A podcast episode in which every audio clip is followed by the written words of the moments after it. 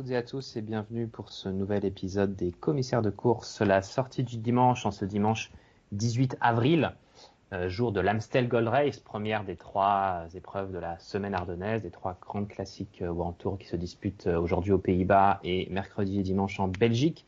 Avec moi aujourd'hui pour euh, débriefer cette course et puis le reste de l'actualité de la semaine, il y a Théo, salut Théo, Bonsoir tout le monde. et Greg, salut Greg. Bonsoir à tous. Et donc Baptiste à la présentation pour une fois. Euh, je sais plus si je me suis présenté ou pas au début. Donc euh, je le disais en intro, on a vu, il c'était aujourd'hui euh, l'Amstel Gold Race avec la victoire de Wout van Aert. On va longuement revenir bien sûr sur euh, sur la course, mais euh, avant, on va faire un mini tour de l'actu de, de la semaine, des autres courses. Et d'abord, euh, Greg, évidemment, je, sens, je sens que tu piaffes pour évoquer euh, avec nous euh, la, grande semaine de Delco autour de Turquie. Que d'émotions incroyables avec la victoire de José, José Manuel Diaz Tout à fait. au général. Euh, bon, faut dire que le Tour de Turquie c'était un peu une spéciale sprinter. Peut-être on va dire un mot aussi sur euh, le retour en grâce de Cavendish. Il n'y avait qu'une seule étape de montagne hein, où il l'a emporté. Enfin, c'est José Manuel Diaz donc il a emporté. Quatre, il a euh, quatre- quatre victoires de Cavendish, hein, je, je précise. Voilà. Et donc, il, enfin voilà, il a. Alors, on a, j'avoue que j'ai un peu fait de l'huile parce qu'il y avait qu'une seconde d'avance ce matin. Parce qu'hier, évidemment, Delco a raté les bonifs et c'est Jay Vine, le, le Swifter, c'est ça? Qui. C'est ça, euh.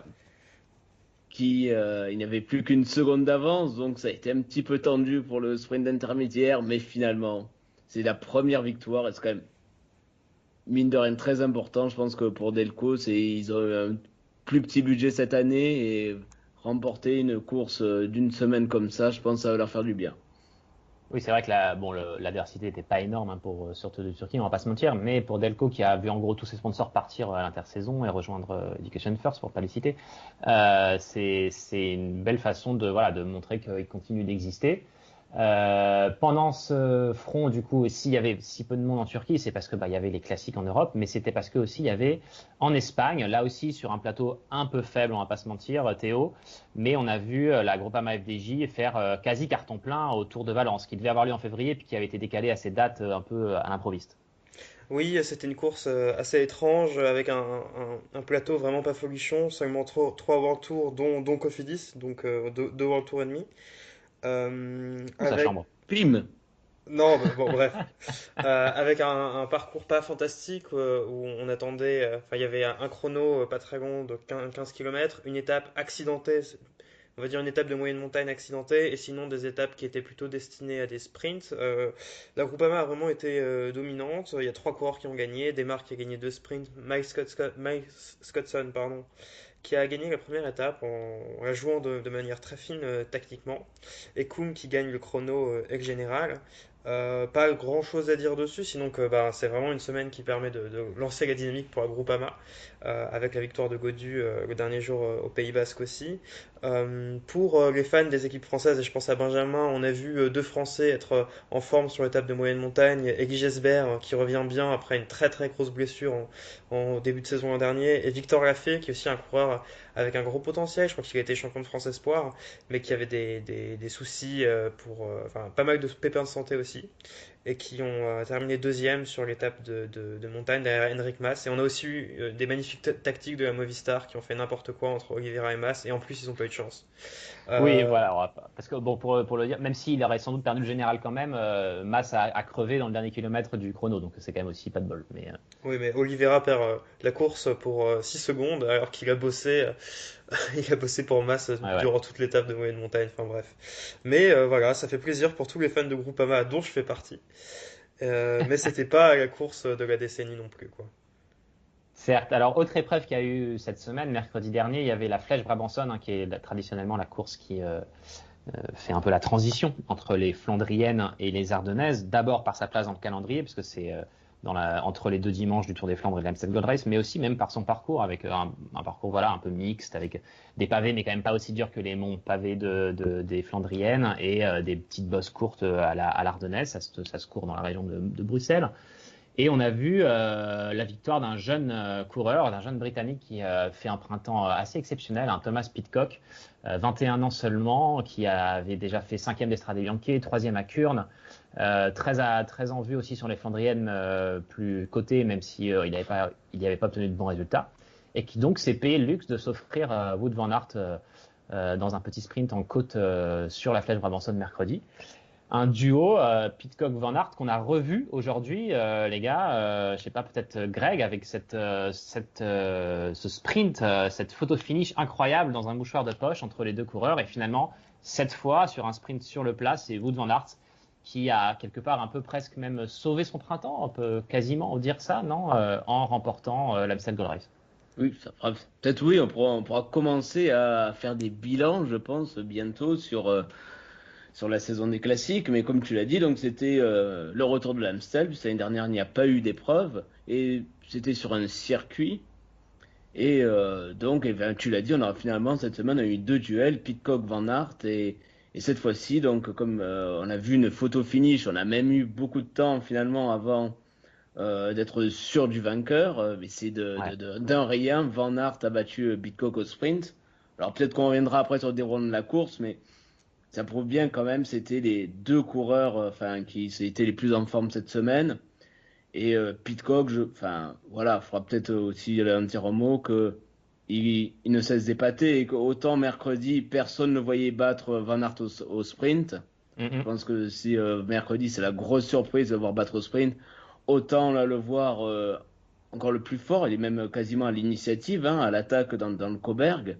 C'est lui qui fait la différence. Euh, c'était pas une surprise. Alors cette fois-ci, oui, Van Aert l'a eu, mais c'est d'un boyau, il faut d'un rien. Je pense que l'arrivée est 10 cm plus loin et c'est Pitcock qui gagne. Hein. Donc il est vraiment épatant. Et d'ailleurs, je me dis que c'est peut-être même pas une, forcément une mauvaise chose pour Van Aert d'avoir perdu à la Brambosson. Euh, parce que il s'est méfié. Il s'est méfié et il a vraiment géré son sprint euh, à la perfection parce que ça revenait de ça revenait de derrière et euh, même si Pitcock le remonte à la fin, Van Aert se désunit pas quoi donc il a vraiment fourni l'effort maximum maximal. Alors c'est un peu compliqué voilà, de tirer des plans sur la comète, mais moi je pense que sincèrement, à part les suiveurs du calendrier euh, britannique, personne ne savait que Pitcock était aussi rapide que ça euh, avant mercredi, et je pense que euh, s'il n'y a pas ce finish-là mercredi, Van Aert peut perdre parce qu'il lance de trop loin aujourd'hui. Après, les coureurs qui viennent du cyclocross, très souvent, ont une bonne pointe de vitesse. C'est un... Ça va, c'est souvent une qualité qu'on retrouve chez les cyclocross même. Donc c'est pas non plus si surprenant que ça. Chez John mais... par exemple. ok, un point pour toi. Mais alors, tu parles de, de l'attitude de Wood Van Aert dans le final. Effectivement, il y a quelque chose qui était d'ailleurs, euh, on va reparler peut-être un peu plus aussi après du déroulement de la course, mais juste sur, puisque tu parlais de ça, euh, on a vu à un moment les trois, il y avait Charman hein, évidemment aussi dans, ce trio qui s'était dégagé dans le final, on y reviendra. Euh, on, a vu les trois un peu jouer au chat et à la souris. On a cru revoir à un moment hein, l'épisode à la Philippe Fugelsang de il y a, il y a deux ans et où, c'était euh, du coup comment Mathieu Van Der Poel qui avait tiré profit de cette situation en revenant de l'arrière et en gagnant un sprint de quasiment 500 mètres. et Van Aert a pris les, devants, a assumé quelque part le poids du rythme le poids d'être le favori euh, entre, dans ce trio-là en se mettant devant et en assurant un rythme suffisant pour ne pas trop euh, taper dedans pour lui, mais en, pour empêcher quand même le retour euh, des coureurs derrière. Non, je sais, est-ce que je sais pas si c'est comme ça que tu l'as lu aussi. Euh, je sais pas, j'ai trouvé, et, ça a été aussi noté par les commentateurs de France Télé, qu'au début, il n'a pas embrayé tout de suite. Et je pense qu'il il a vraiment, il a, je pense que Pitcock et lui se sont partagés à peu près à part égale la taille, euh, la, pardon, la, part du, travail. Dans le dernier euh, kilomètre. Ah, mais dans le dernier kilomètre, oui, oui, oui, il était devant. Mais je, je parlais d'un peu avant. Il se méfiait hmm. plus ou moins d'une attaque de Sherman, mais en fait, il n'y avait pas la, la topologie pour, pour que quelque chose se passe euh, après, hmm, après les derniers monts, quoi. Mais je, effectivement, il a couru à l'économie, mais il pouvait pas se, il pouvait pas se permettre de, enfin Pitcock n'allait jamais emmener quoi. Donc euh, effectivement oui, euh, il a assumé, il a assumé dans le dernier kilomètre et j'ai envie de dire que maintenant il a l'habitude en fait, parce que euh, si on pense aux, fins des, des, des Flandriennes l'an dernier et de toutes les courses cette saison, il est quand même arrivé pas mal de fois pour la gagne et il a pas gagné Alors, tant de fois que ça quoi. Et justement, bah, tu, tu, bah, tu me tends une perche que j'avais aussi tendue à Kivo, mais il à, Greg, mais il ne l'a pas saisie, donc du coup, je, je, la- je te la retends à, à mon tour. Euh, Van Aert, cette, euh, ce printemps, il fait quatrième d'Estrade Bianchi, deuxième de Tirreno Adriatico, troisième de Milan-San Remo, onzième du Grand Prix E3, il gagne Gand-Wevelgem, sixième du Tour des Flandres, deuxième de la Flèche Brabançonne. Est-ce que avant de gagner aujourd'hui, son printemps était réussi ou pas? Est-ce que sa victoire aujourd'hui sauve son printemps? Alors que pourtant, ça paraît dingue, parce que là, ce que je viens de dénoncer comme, euh, palmarès, c'est, énorme, mais finalement, ça manquait un peu de victoire à part Gand-Wevelgem quand même. Oui, bah, c'est vrai que on avait même, enfin, c'est trompeur parce que aussi, rappelez-vous, quand on commentait Tirreno Adriatico, on le trouvait euh, plus fort partout, même dans les étapes les plus difficiles, euh, quasiment même en montagne, c'était un des plus forts. Et c'est vrai que sans cette victoire-là, on aurait l'impression que c'était un peu, voilà, il est bon partout, mais il n'a pas, à part quand Wevelgem, il n'avait pas vraiment, il n'avait pas levé les bras, pardon. Euh, On a l'impression qu'il n'arrive alors- pas à, à- à lâcher les autres. Je sais pas si vous avez remarqué ça. On le retrouve jamais tout seul. Voilà, il, a, il manquait peut-être un petit peu de punch, juste pour faire la différence et faire la différence sur les autres. Et alors que, enfin voilà, il paraissait comme un des plus complets, que ce soit en contre-la-montre, que ce soit euh, euh, dans, voilà, comme on l'a vu sur Tirreno, même des, des étapes de montagne étaient surprenants. Euh, donc vrai, tu as raison, le fait de dire qu'il était un petit peu, euh, alors on le sentait, est-ce qu'il n'était pas un petit peu euh, essoufflé d'avoir fait un si gros début de saison?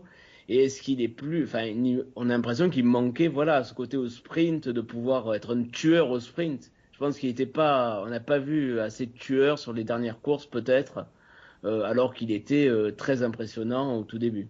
Je- ouais, Vas-y Théo. Je pense que c'est aussi lié au fait que ben il s'éparpille un peu. Qu'est-ce que c'était ses objectifs cette saison? Euh, Enfin sur ce début de saison, c'était se tester euh, sur le général de Tirreno, c'était de gagner des sprints en World Tour, c'était d'être performant sur les classiques. Euh, il, il est très polyvalent, mais bon, on, on a vu qu'il n'est pas capable de faire de faire tout ça en même temps hein, à un, à un très haut niveau quoi. Et je pense que c'est aussi peut-être ça qui a qui a pêché un peu chez lui dans cette campagne de classique, même si avec cette victoire aujourd'hui, bah, il termine sur une note positive. Très bien. Alors, pour revenir sur le déroulement de la course, donc on l'a, déjà dit un peu en filigrane, mais pour rappel, donc en gros, euh, il y avait donc en plus cette année avec le Covid euh, un, circuit hein, euh, répété à plusieurs reprises, une petite quinzaine, un peu moins, je crois, avec trois bosses dedans, donc dont le fameux Coberg, un circuit d'une quinzaine de kilomètres. Et, ou un peu plus. Et hum, sauf que donc le dernier passage sur Coberg, enfin la ligne d'arrivée n'était pas après le dernier passage sur le Coberg, mais après donc ce dernier passage à une vingtaine de kilomètres de l'arrivée, il y avait un dernier tour de circuit qui est grosso modo, enfin, d'un autre circuit qui pour le coup était le même que les années précédentes depuis trois ans, je crois maintenant, euh, le même que celui par exemple où euh, il y avait eu l'épisode Fuglsang contre la Philippe que je rappelais tout à l'heure.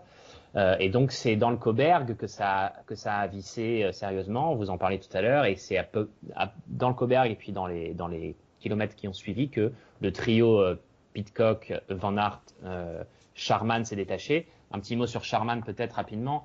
Euh, bon, au sprint, il n'a pas vraiment pu jouer face aux deux, mais il paraissait très fort dans les bosses, alors qu'en plus, il avait eu un problème un peu plus tôt dans la course, c'est qu'autour du Pays Basque, il avait un peu disparu de la circulation à, la moitié de l'épreuve. Donc, on devrait, comme souvent hein, depuis ces dernières années, pas mal le, re- le revoir à son avantage euh, sur la flèche comme à Liège. Qu'est-ce que vous avez pensé euh, tous les deux de- du déroulement tout simplement de la course? On a eu l'impression, euh, moi à titre personnel, jusqu'à ce passage au Coberg avant de l'arrivée, euh, j'avais l'impression de voir un mauvais championnat du monde, quoi. Un circuit euh, à répétition euh, où il se passe pas grand chose, où certes il y a des coups qui partent, il y a un peu d'animation, ça fatigue un peu tout le monde, mais euh, j'ai envie de dire personne n'y croit, quoi. On, avait vraiment l'impression que de toute façon c'était dans le dernier passage du Cobert que ça allait se passer, et puis le reste c'était un peu des escarmouches, un peu pour rien, quoi. Bah oui, on en avait discuté un peu après la course. Effectivement, il n'y a rien de décisif qui s'est passé avant euh, parce que euh, le Cobert sur l'Amsteg, ça, ça, ça écrase euh, souvent tout. Mais bon, heureusement, on a quand même eu euh, 30, 30 minutes excitantes à la fin. On a eu un effet Coberg, mais on l'a eu à 20 km de la fin. hein. donc euh, j'ai vu beaucoup de gens râler sur le, sur le forum euh, de VCN pendant la course sur le fait qu'on s'ennuyait. C'est vrai, mais je trouve que ça ça aurait pu être pire. Euh, après, du coup, je pense que ça donne une course très spéciale où euh, eh ben, euh, ça reste quand même l'Amstel, donc avec beaucoup de changements, il faut toujours être positionné. Et je pense qu'il y a le physique des coureurs a été entamé différemment avant justement cette, cette dernière ascension du Coberg.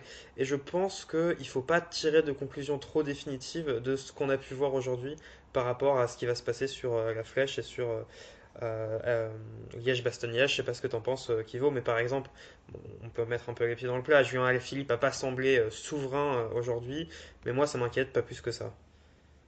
Ouais, après, je trouve un petit peu sévère quand même, parce que moi j'ai vu des championnats du monde qui étaient beaucoup plus pénibles à suivre que, que cette course-là. mais il y en a eu. Après, voilà, c'est une course dure, mais aussi, il faut, voilà, après, on est dans une course de transition. On sent qu'il y en a certains qui sont un petit peu peut-être à bout de souffle. Tu parlais d'Ala Philippe, mais on sent qu'il manque un petit peu de punch, alors qu'il est sixième, c'est pas un si mauvais résultat. Je crois qu'il a, jamais fait, il a jamais fait mieux hein, sur cette course. Hein. C'est possible, tout à fait. Hein, je, vais, vérifier ça tout de suite. Mais on sent qu'il manque, il lui manque un petit quelque chose sur les sur les démarrages. On a vu qu'il était toujours un petit peu en retard, qu'il avait toujours un petit peu un, retard à combler. Et à l'inverse, à ceux qui montent en puissance, à Valverde qui est toujours là, l'éternel. Quatrième en, quatrième en 2019. Euh. Ah oui, ouais. Donc euh, c'est aussi hein, enfin, la spécificité aussi dans le calendrier que certains sont un peu en bout de course et d'autres euh, euh, arrivent en forme. Donc c'est aussi, je pense, une des qualités de la course. C'est aussi ce qu'on a vu aujourd'hui, que certains commencent à manquer de jus et que le démarrage, voilà, il y a un écart de 15 secondes qui est fait, mais finalement le groupe derrière n'a pas réussi à revenir. Alors on a vu aussi les Neos qui étaient en nombre et qui ont un peu coupé les relais. Mais, Ouais, mais les mecs, ils étaient pendus derrière. Hein. Euh, voilà, c'est ça. Je me suis demandé justement, il y, a, il y a plusieurs personnes aussi qui réagissaient sur le fait que UAE roulait pas, alors qu'ils euh, avaient, euh, ils avaient trois mecs et, et dont notamment Trentin qui allait très vite. Et Trentin, il, fait 12 du sprint et en fait, je pense qu'ils avaient juste pas les moyens de, pas les moyens de rouler. Même chose, les Groupama étaient 3, je crois que AG2R était 3. tu, parles de, tu parles de UAE, je, je, me, je me, permets de, de rebondir du coup là-dessus qui vous a le plus déçu aujourd'hui entre Alaphilippe, entre Hirschi ou entre Matthews, par exemple, qui, a, qui semblait très fort, notamment dans le Coberg. Il était troisième euh, derrière les plus forts dans le Coberg, qui était un peu dans un fauteuil à un moment à l'avant, euh, en tant que plus rapide potentiellement au sprint, mais qui n'a pas réussi à suivre le, trio quand il est parti et qui au final termine quatrième en réglant le, le premier peloton. Voilà trois, trois coureurs qui auraient pu gagner euh, l'Amstel aujourd'hui, trois coureurs euh, qu'on attendait comme des favoris un peu sur cette semaine ardennaise aussi, et trois coureurs qui ont soit raté le coche, soit semblé peut-être en, en, déficit de forme. Que, qui, est, qui a été le plus décevant et qui vous inquiète le plus euh, à la bord de cette semaine ardennaise? Bonne question. Après, Hirschi a tellement d'inconnus sur son sur, sur, son état physique. Je précise juste que Hirschi fait 35e aujourd'hui, mais il est dans le groupe qui. Il est dans le groupe, oui, il est là. Il fait la quatrième place, donc euh, il est quand même euh, à la pédale, il était quand même là. Mais on l'a jamais trop vu à l'avant, tandis qu'à la Philippe, on a, on a vu son maillot, même assez tard d'ailleurs. J'ai l'impression qu'il a été longtemps. Euh, bah, longtemps, on un petit peu chercher du regard pour savoir où il était placé. C'est finalement, voilà, qu'à 20-25 km de l'arrivée qu'on a vu les, les quick steps remonter à l'avant et le remonter. Mais euh, enfin, je trouve que c'est des situations qui sont quand même très différentes hein, de ces trois coureurs. Théo, qu'est-ce que t'en penses? Ben, euh, Julien Alaphilippe a dit qu'il préparait vraiment à fond cette semaine ardennaise. Donc, euh, si on regarde toute sa saison, on peut tenter d'y voir une montée en puissance et être déçu par sa forme aujourd'hui. Après, moi, je pense que l'Amstel, c'est important, c'est une course importante, mais il n'a qu'une seule course en tête, c'est Liège-Bastogne-Liège. il était pas mal dans le Coberg, mais après on sait que Philippe c'est un coureur qui a fois tendance un peu à se faire sauter le caisson et il a semblé vraiment surtout en difficulté après pour récupérer. Euh, je, suis pas forcément déçu, euh, déçu ou inquiet de sa course. Je pense que Mark Hirschi, il a passé un trop mauvais hiver pour être performant euh, sur les Ardennaises. C'est déjà bien qu'il soit à ce niveau-là. Moi, je, c'est pas une déception, mais je trouve que Michael Matthews, c'est, c'est quand même un coureur enfin, très intéressant, très polyvalent mais qui, je le vois mal gagner en fait un jour une, une vraie course, une, enfin, une, pardon, pas une vraie course, mais une, une, grande course, une grande classique, parce qu'il est, il est le meilleur nulle part, et en plus, tout le monde a encore l'image de Matthews euh, excellent sprinter, et du coup, il a toujours un peu la pancarte, et euh, je, je, je, je, vois pas la configuration dans laquelle il pourrait gagner un jour. Un jour ce genre de course, peut-être euh, en se, focalisant un peu plus, en perdant un peu de poids, je sais pas. Euh, je, suis un peu euh, voilà, circonspect devant, devant la carrière de coureur, même s'il fait des, il a un très bon niveau et il a gagné plein d'étapes et plein de courses en retour. Voilà, je suis un peu circonspect. Après, quand on voit le niveau devant, enfin, de Pitcock et Van Aert, qui sont quand même des coureurs un petit peu hors du commun, c'est vrai que c'est difficile de s'imposer, euh, enfin voilà, de gagner dans ces conditions aussi. Après, je dis ça, c'est du vélo. Euh, euh, L'an dernier, on voyait Marc Hirschi comme le, mec qui allait, enfin, Hirschi à la Philippe, le duel sur les Ardennaises pour toutes les années à venir. Bon, voilà, qu'est-ce qu'il en est, qu'est-ce qu'il en est aujourd'hui? Il y a deux ans, c'est Fugelsang qui était vraiment à un niveau exceptionnel. C'est du vélo, on sait jamais ce qui va se passer. du coup, peut-être faut se concentrer sur le temps court. Et sur le temps court, je trouve que la, le, qui a les perspectives les moins réjouissantes parmi les trois dont tu parlais, Baptiste, je pense que c'est Matthews. C'était la course qui lui convenait le mieux aujourd'hui et je le vois pas, je le vois peut-être dans les 10 à, la flèche, mais je le vois pas performer sur Liège. Ouais, méfiance parce que j'allais dire euh, Matthews, euh, c'est pas comme ça, enfin on n'y pense pas comme ça spontanément, mais Matthews à la flèche wallonne, il a quand même parfois déjà euh, été excellent hein, sur le mur de vie. Euh, de mémoire, ouais c'est ça, il a deux top 10, il fait 5e en 2018 et 8e en 2019. Mais donc, du coup, tu, tu parlais, on parlait de, de ces trois courants-là. Euh, je vous emmène sur la Flèche Wallonne mercredi et puis sur Liège dimanche. D'abord la Flèche, euh, le mur de vie euh, euh, mercredi. Euh, qui alors pour gagner? Parce que pour rappel, le dernier vainqueur l'an dernier à la Flèche Wallonne, c'est Marc Hirschi. Et les deux années précédentes, c'est Julien Alaphilippe. Mais si, je, si on nous écoute ce soir, c'est peut-être pas pour eux, quoi, cette fois. Est-ce qu'il y aurait pas un gars dans le peloton qui aime bien la, la flèche wallonne et qui est particulièrement en forme Il leur a gagné genre 5 ou 6 fois. Ouais. un, un, espagnol qui, a, qui est de 40 ans Ouais, voilà. Exemple. On, on, on, pense, on pense à Valverde. Euh... Ce, serait, ce, serait, incroyable de, de, de revoir Valverde. Euh, ce serait même euh, inconcevable, non, euh, Greg c'est, c'est, c'est... Bah, Il y a un mois, quand... on se pensait qu'il allait même plus jamais gagner encore de course, quoi. C'est ça. Vous savez, il y a quelques semaines, on le voyait, on se disait, bah, ça y est, c'est la saison où euh, quand il est 40e sur l'UAE, sur, enfin, ou quelque chose comme ça, on se dit, bah, ça y est, c'est fini. Sur Estrade Bianchi aussi, on ne le voit pas. On se dit, c'est bon, c'est terminé pour. C'est terminé, c'est peut-être la saison de trop. Eh ben, finalement, il est toujours là. Hein. C'est quand même euh, une longévité impressionnante. On se demande quand il va s'arrêter. 40, euh, ah, il aura pas encore, il aura 41 ans euh, dimanche prochain pour Liège. Mais il aura encore 40 ans mercredi. Vous savez qu'il y a quelqu'un, hein, il, y a un coureur qui a. Alors, Valverde, déjà, la dernière victoire de Valverde à la flèche, il avait quand même déjà 36 ans et quasi, quasi 37. Mais il y, a y a un coureur au, au 21e siècle qui l'a gagné encore plus vieux. Euh, Cadel Evans, je sais pas à quel âge il avait quand il a gagné. Non, non, non, il a pas. Il, a, il, était plus pro à cet âge-là. Non, non, non, la flèche. Pensez à la flèche wallonne, un coureur vieux qui l'a gagné plusieurs fois aussi. Non, vous le retrouvez pas bah, En italien Rebellin David de Rebellin, tout à fait. Euh, je, il a remporté à, à, quasiment 38 ans en 2009, si je dis pas de bêtises. Ah, c'est vrai qu'il était si vieux euh, déjà à cette 2009, époque. voilà. Devant, euh, devant Andy Schleck et Damiano Cunego, qui ne nous rajeunit pas. Et euh, non, alors l'an dernier, par exemple, Hirschi avait devancé Cosnefroy et Woods. Euh, voilà peut-être les, les, coureurs qu'il faudra, qu'il faudra suivre demain, non? Au, Et évidemment, euh, demain, mercredi. Euh, après, en 2019, à la Philippe avait lui devancé Fuglsang, euh, mais Fuglsang, c'est un peu pareil cette saison. Euh, on le sent, on le sent pas trop, non? Alors, Comme les Astana d'ailleurs, pareil, Lutsenko qui d'habitude était fort en début de saison. C'est un peu, il, il, passe un petit peu au travers de, du début de saison là. Mm -hmm. Moi, je pense que ça va aussi se jouer à la. Alors, ça peut paraître marrant parce qu'on dit souvent le mur de vie, euh, c'est le meilleur qui gagne en haut, mais il y a quand même un peu de tactique. Ça dépend de où part le sprint. Par exemple, si euh, enfin de où, où commence l'effort intense. Euh, Valverde, on sait qu'il aimait être très fort. Ben, il passait il par cœur. Oui, il, mais euh, il accélérait souvent vers la fin euh, quand, quand euh, ça devenait un peu, un peu moins dur. Et si ça part de plus loin, ça peut peut-être le désavantager. On se rappelle d'une année Carlos Betancourt qui était parti, mais genre à 800 mètres, qui avait terminé troisième, je crois, qui aurait pu gagner s'il avait été un peu plus, un peu plus parcimonieux. Moi, 2013. je vois je vois bien, euh, alors, je suis un peu chauvin, euh, David Godu être très très fort sur la flèche. On se rappelle, lors de sa première année Possible. pro, il avait fait 9ème aussi en attaquant. Euh, il a jamais été aussi fort que maintenant. Il était bien aujourd'hui alors que c'était sa course de reprise. Et euh, bon, pour la victoire, ça va être compliqué, mais euh, pour un podium, je pense que c'est tout à fait possible. il peut tout à fait, ou en tout cas, il doit, il doit viser le podium.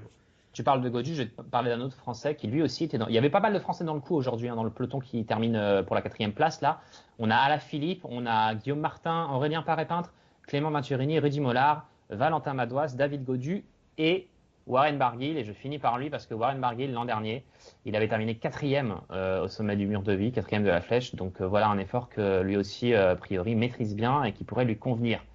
Et ensuite, donc on a dimanche, évidemment, pour clore la semaine ardennaise, on a euh, Liège-Bastogne-Liège. Et là, euh, le vainqueur sortant, c'est qui Le vainqueur sortant, c'est peut-être bien, vous on se rappelle évidemment de Liège. Bon, c'était un peu compliqué l'an dernier, mais avec euh, Liège qui avait eu lieu, je sais même plus à quelle date, en, en septembre, en octobre. Après championnats octobre, du monde. euh, voilà, le 4 octobre, et avec euh, Philippe qui lève les bras en croix et qui se fait déclasser parce qu'il fait un peu n'importe quoi dans le sprint. Et du coup, une victoire qui revient à Primoz Roglic. Vous ne l'avez pas cité pour le Mais mur de oui. vie, mais, mais oui, bon, quand même. c'est lui Est-ce le que c'est pas lui qui a l'énorme pancarte euh, mercredi et dimanche, quoi Ah, si, Ouais. vu comme il s'est baladé aujourd'hui. euh, Ouais, c'est vrai, c'était impressionnant, non, euh, Greg? C'est vrai que, enfin, ce que j'allais dire aussi euh, pour, euh, pour mercredi, enfin, le coureur qui qu'on a vu euh, accélérer assez fort et euh, faire un petit peu, même on a l'impression au moment de l'équipier pour Van Aert, c'était Roglic. Et euh, vu ce qu'il a fait sur le, le Pays Basque, la masterclass qu'il a faite euh, il, y a, ouais, il y a quelques jours, euh, forcément c'est un nom qui va revenir, il va être favori. Et le fait d'ailleurs que, que finalement, euh, allez, Van Aert et, encore gagné, ça peut-être que ça lui laissera un peu, un peu plus le champ libre cette semaine. Et euh, moi, je le vois très très fort et surtout, il a l'air surtout un petit peu plus frais que beaucoup d'autres qui ont l'air un petit peu en bout de course. Et alors, donc, voilà. Au Pays Basque, euh, il a damé le pion euh, à, à Tadej Pogacar. Est-ce que Pogacar, qui va lui aussi disputer hein, la Flèche et, et Liège, est-ce que qu'est-ce que vous pensez des chances de l'autre Slovène, du vainqueur du dernier Tour de France, sur ces deux épreuves-là? L'an dernier, il fait, il fait podium à Liège hein, quand même. Alors, il fait podium à Liège, mais c'était dans une configuration particulière, euh, avec euh, un post-Tour de France, avec euh, pas forcément tous les spécialistes euh, qui étaient, euh, qui s'étaient préparés spécifiquement pour ça. Je trouve que Pogacar, un peu comme Godu, mais moins, euh, peut-être moins, moins, euh, de manière moins marquée, il est pas très performant le premier jour, euh, le premier jour d'une course. Cette année au Pays Basque, il était pas top sur la première étape. Il attaque, mais il fait pas beaucoup de différence. Euh, L'an dernier au Dauphiné, il commence, euh, il, il- il est lâché, euh, enfin, il reste 10 personnes dans le groupe quand il est lâché et il termine, c'est un des, c'est un des meilleurs. Euh, je trouve que sur les courses d'un jour, même s'il il, il est costaud, il peut jouer le top 5, il lui manque encore euh, quelque chose pour, pour, pour jouer la gagne. Mhm. Et autre coureur, peut-être juste à dire, c'est peut-être. Enfin, moi, je pensais aussi à un qui m'a un petit peu épaté aujourd'hui, c'est Carapaz. Ouais. Sur un profil finalement où on ne l'attend pas trop. Hein, c'est, euh, je pense qu'on était assez peu à l'attendre sur euh, les classiques, ou assez peu habitué à les voir sur ce type de, de parcours. Ça peut être, pourquoi pas, pour euh, des courses de cette semaine aussi un candidat. Quand on l'a vu aussi à l'avant, alors évidemment il était moins fort que les autres, il finit dans le premier groupe, mais on l'a vu assez offensif, on l'a vu tenter sa chance et ma foi pourquoi pas le voir briller cette semaine. Allez, euh, les gars, c'est l'heure euh, de, terminer l'émission et de terminer en se plantant en beauté comme d'habitude avec nos pronostics. Donc je veux le vainqueur et le meilleur français euh, pour la Flèche Wallonne et pour Liège-Bastogne-Liège. Pour vous donner un peu plus de temps pour réfléchir, je vais commencer avec la Flèche. Et donc pour la Flèche, moi je vais dire une victoire de hum, Primoz Roglic. Et je vais dire en premier français Warren Barguil. Théo. Euh, bon bah je vais essayer d'être, euh, je vais essayer d'être original. Je vais dire Pitcock euh, pour euh, pour la flèche. Euh, Et oui, parce qu'il fait lui aussi hein, toute la semaine ardennaise. Et, euh, pop, pop, pop, pop, pop. et David Godu, euh, mais ça va pas beaucoup de choix à Cohérent. Greg. David Godu euh, pour, euh, pour Premier le premier français. ouais. Greg, la flèche. Alors je vais dire euh, Pogachar D'accord. et je vais dire à la Philippe en premier français. Ok, et alors tu peux enchaîner, Greg, du coup, avec Liège? Ah bah allez, je vais dire Roglic. Tiens, la revanche de l'autre Slovène. Ok, Et- et en premier français? Ah, en premier français, ben, je vais dire. Euh...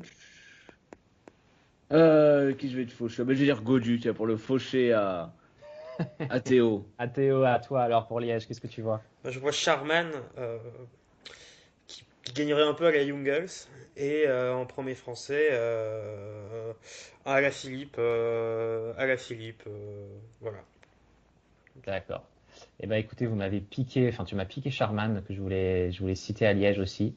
Du coup, euh, du coup, du coup, du coup, je me sens un peu démuni et je vais dire, eh ben, vous savez quoi, je vais dire Valverde à Liège avec cette arrivée plate là, euh, sur un replat. Voilà, ce serait bien sale, mais ce serait comme ça.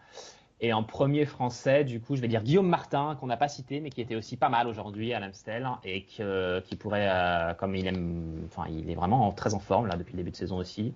Et donc, je le vois assez bien euh, faire un, un beau, une belle doyenne euh, dimanche. Voilà, et bah écoutez, on se retrouvera Juste- dimanche. Ouais, vas-y, Greg. Ouais, justement, il y a aussi le Tour des Alpes, je crois, cette Pardon, semaine. Et que beaucoup vont guetter les mal de dos, les rhumatismes de Eh certains. Donc, ça sera aussi à suivre cette semaine. Tout à fait, à Tour des Alpes qui, comme d'habitude, sera très, euh, très montagneux. Et on a, on a pas mal de, de, de, de- enfin, on a un peloton plutôt sympa. Il y a quelques candidats pour le Sivakov, prochain Vlasov. qui sont là. Voilà, il y a Sivakov qui est là, il y a Vlasov, il y a Simon Yates, Bilbao, Dan Martin, euh, Jay Hindley, hein, qui avait fait euh, deuxième du Giro l'an dernier, Romain Bardet, là aussi. Voilà, on a un petit plateau sympathique et euh, une épreuve généralement sympa à suivre. On fera le point sur euh, le Tour des Alpes et sur les deux classiques belges de la semaine dimanche prochain. En attendant, passez une bonne semaine euh, et à très bientôt pour une nouvelle émission des commissaires de course. Salut, merci. Salut à Salut tous. tout le monde